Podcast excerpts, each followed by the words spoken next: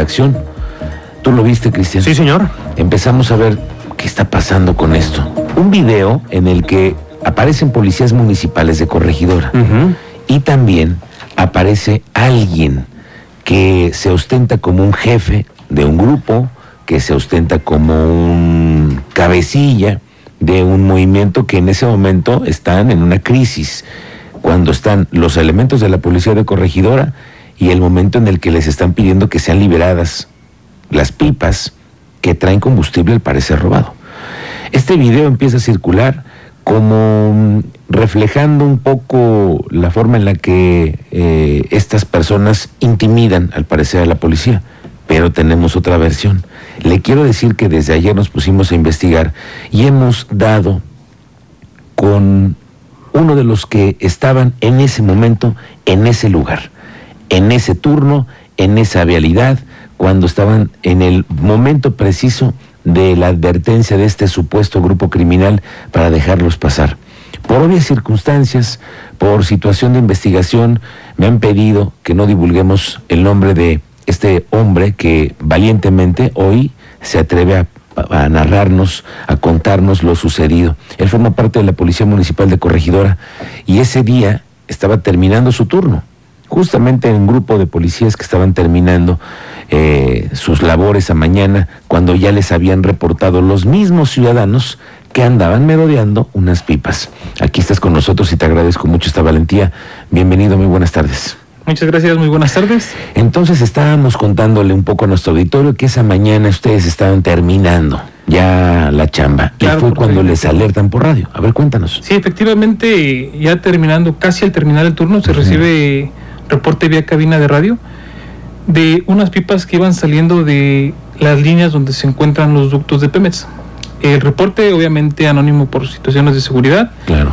Eh, nos aproximamos con apoyo de, de unidades del área y de, de todo el municipio. La verdad es que siempre en Corregidora existe un apoyo Es decir, antes de que ustedes hagan una maniobra de esas, ahí se avisa, ¿no? Todas las unidades están por enteradas. Ok, y entonces saben que van a ustedes a una a un momento de, de la detención de estas pipas. ¿Y Claro. qué pasa ahí? Bueno, hacemos contacto, logramos hacer contacto efectivamente con dos pipas cargadas con hidrocarburo. Eh, primeramente nos descendemos de la, de la unidad, nos identificamos.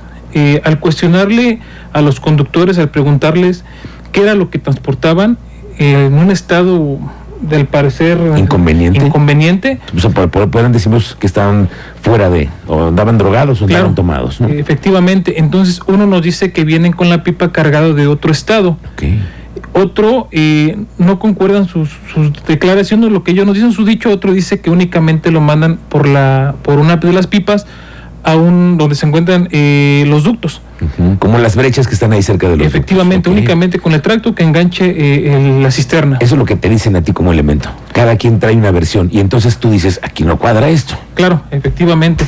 Entonces, por lo que con apoyo de los compañeros eh, empezamos a checar, no traían documentos, Mm. eh, algunos de ellos que deben de portar eh, rotos, eh, se podría decir como incluso hasta falsos. Ok.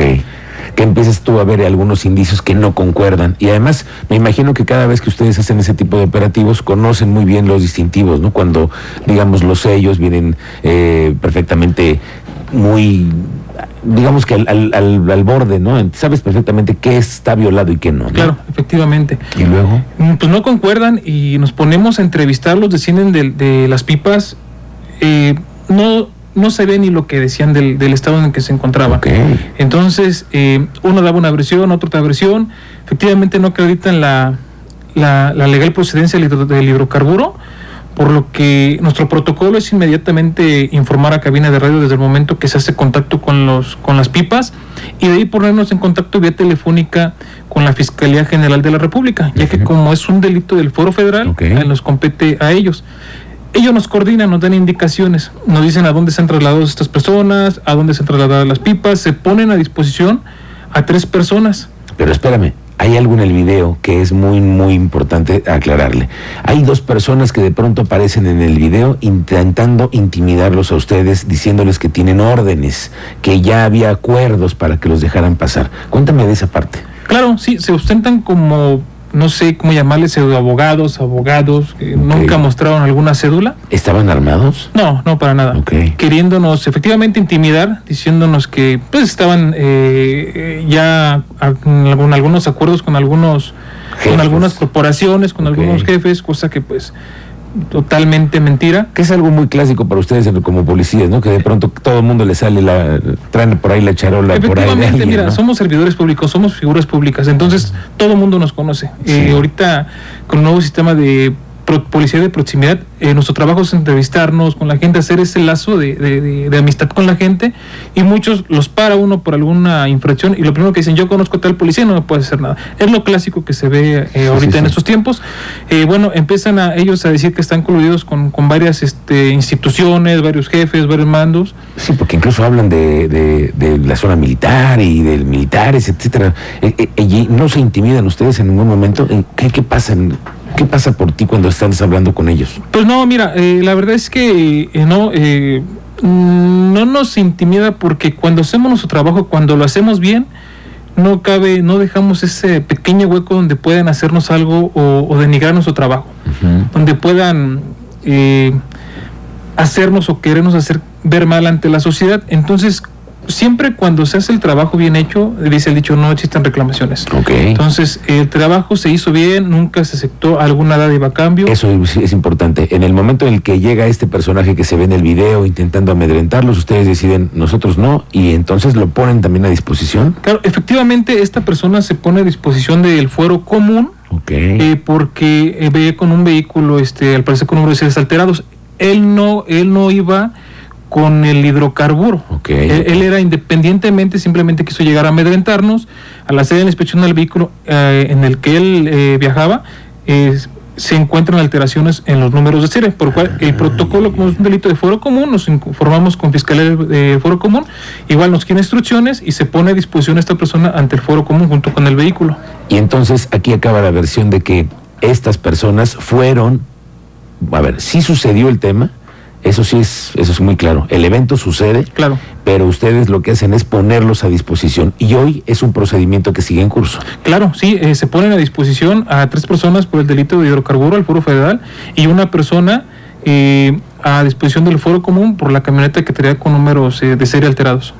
Eso fue lo que sucedió. Eso es lo que sucedió, fue lo que sucedió. Y mm, suele pasar que tienen ustedes este tema de anuncios, de avisos de parte de los ciudadanos de que pipas con hidrocarburo pueden estar rondando por ahí? Pues claro, sí, eh, por la zona es común que se reciban reportes eh, vía cabina de radio. Muchas veces la mayor parte son anónimos. A nosotros como oficiales no nos pasan el dato directamente ni nombre del reportante, únicamente que se acuda a la inspección ya que se ha tenido un reporte, ya que hay un reporte que se pueda dar un rondín para ver si es verídico el reporte. Ok, pero vaya momento en el que se dieron estos casos. Y bueno, ¿quién grabó? Ustedes todos, todas las veces que tienen intervenciones de esta naturaleza, buscan la forma, la última vez, ahora recientemente escuché que el alcalde les eh, anunció un body cams, ¿no? Son eh, tecnología que les ayude a ustedes a hacer más segura la chamba, ¿no? Claro, sí, claro, por supuesto que sí.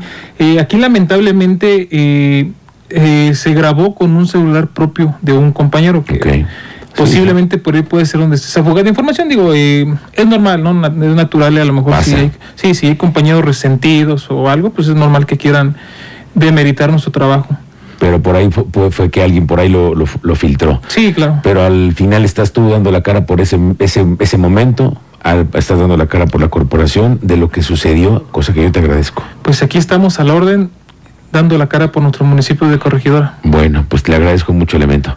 Muchas gracias. No podemos decir el nombre de esta persona por cuestiones de seguridad, pero aquí tenemos la versión y aquí nosotros constamos que viene la gente de la Secretaría de Seguridad Pública a acompañar a este elemento para que diera a conocer esta versión y aclaráramos este video que está circulando. Queda claro esto. Vamos a la pausa, una con 39.